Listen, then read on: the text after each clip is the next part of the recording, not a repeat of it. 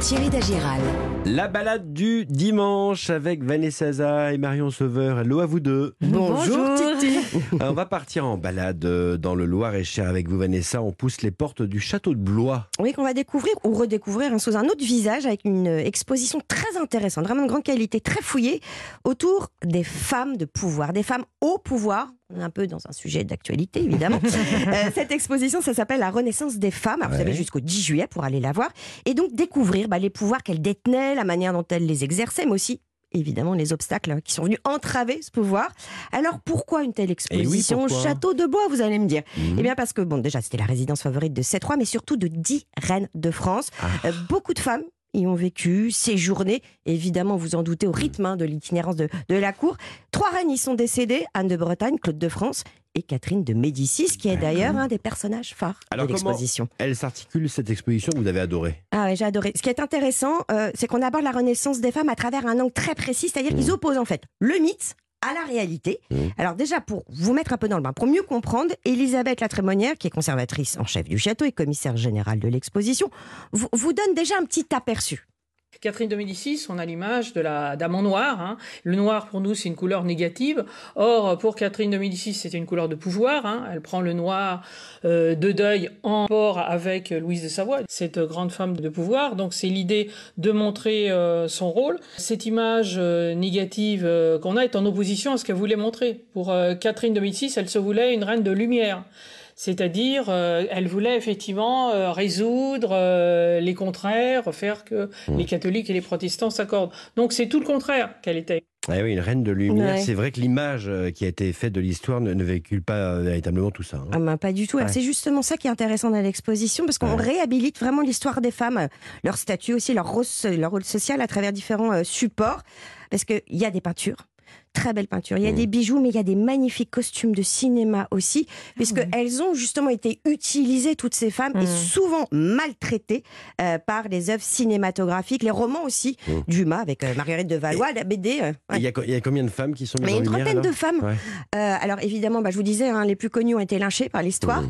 euh, comme euh, Marguerite de Valois, Catherine de Médicis. Mais il y a des femmes aussi euh, qui ont eu beaucoup de pouvoir, mais qui ont été complètement oubliées. Alors comme Diane de France, ça c'était la première fille illégitime d'Henri II. Mhm. Bon, elle passe inaperçue, elle a pas vraiment de statut. Elle est remarquée par Catherine de Médicis pour ses qualités intellectuelles. Et alors là, elle est prise dans l'équipe. Elle va contribuer à énormément de choses au rapprochement entre Henri III et Henri de Navarre en pleine guerre de religion. Et même Henri IV va lui confier le gouvernement du Limousin et du Bourbonnais.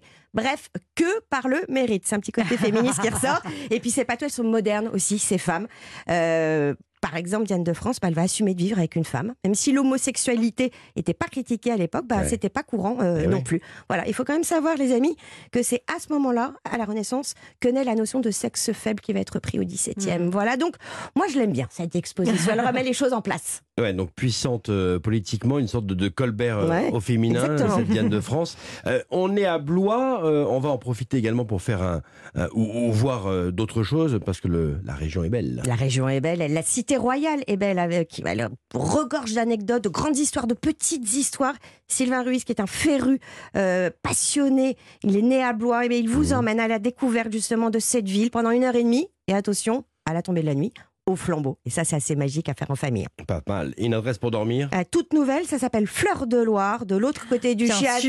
ça va Christophe Hay, j'allais vous dire. Là. exactement. Adresse. Son bébé, hein, ce chef doublement étoilé, un sublime hôtel et un restaurant gastronomique dans l'ancienne propriété du frère du roi Louis XIII. Sur les bords de. Loire Ouais. et on voit le château, c'est Voilà, extraordinaire. extraordinaire. Christophe Pour a l'autre côté du château. dégusté ses C'est produits. noté. Voilà. Et on pense à Véronique, Nick, euh, bah oui. auditrice fidèle qui nous écoute euh, à Blois et Blois. qu'on embrasse. Brasse. Marion Sauveur, avec vous, on part en Bretagne, dans le Morbihan.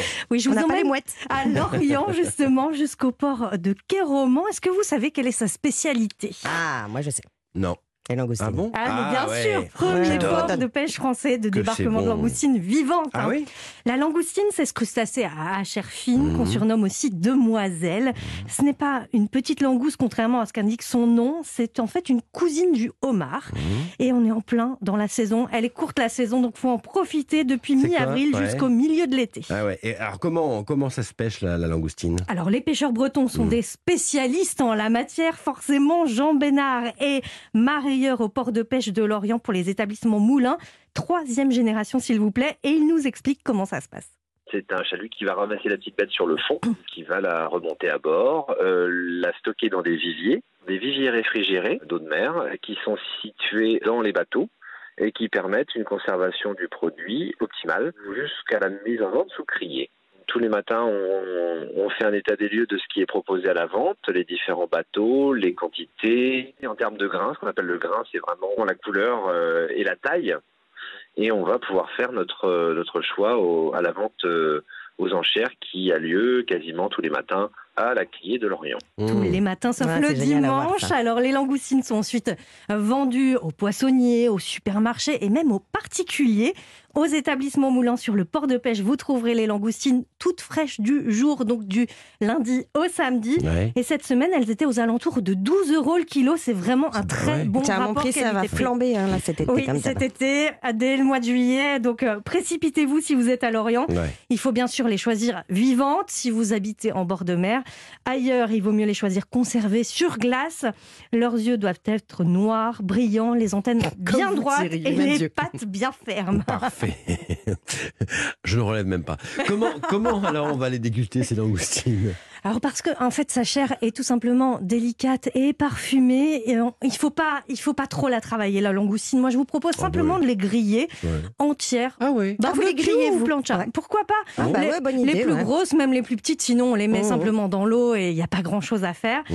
Mais alors pour pas euh, altérer leur saveur, on va quand même réaliser une petite marinade avec donc de l'huile d'olive, du miel, de la sauce soja et on va badigeonner chaque langoustine comme ça. Direction ensuite plancha au barbecue. La cuisson doit être rapide, ça dure à peine 5 minutes. Ouais. Et puis on les retourne bien sûr sur les quatre faces pour qu'elles soient bien cuites. Petite astuce ensuite pour décortiquer les langoustines, vous mmh. détachez d'abord les pinces, la tête, ensuite en la tournant sur elle-même, on note le boyau central. On n'oublie pas de casser les pinces parce qu'il y a de la chair hein, qui s'y cache. Eh oui. C'est délicieux. Et avec une petite mayonnaise aussi, c'est pas, pas hein Pourquoi pas? Ah ouais, Maison par contre, hein, Thierry. Ouais. Maison, des bien pommes sûr. de terre bah oui, avec maison. du beurre salé. Maison, des si, oui, c'est bon. Maison, si vous est en Bretagne. Maison, bah, si vous venez avec Marion. Allez. Je vous laisse Merci. la faire. On retrouve votre recette bien sûr sur europe1.fr et cette balade en podcast sous le nom Week-end Évasion. C'était bon.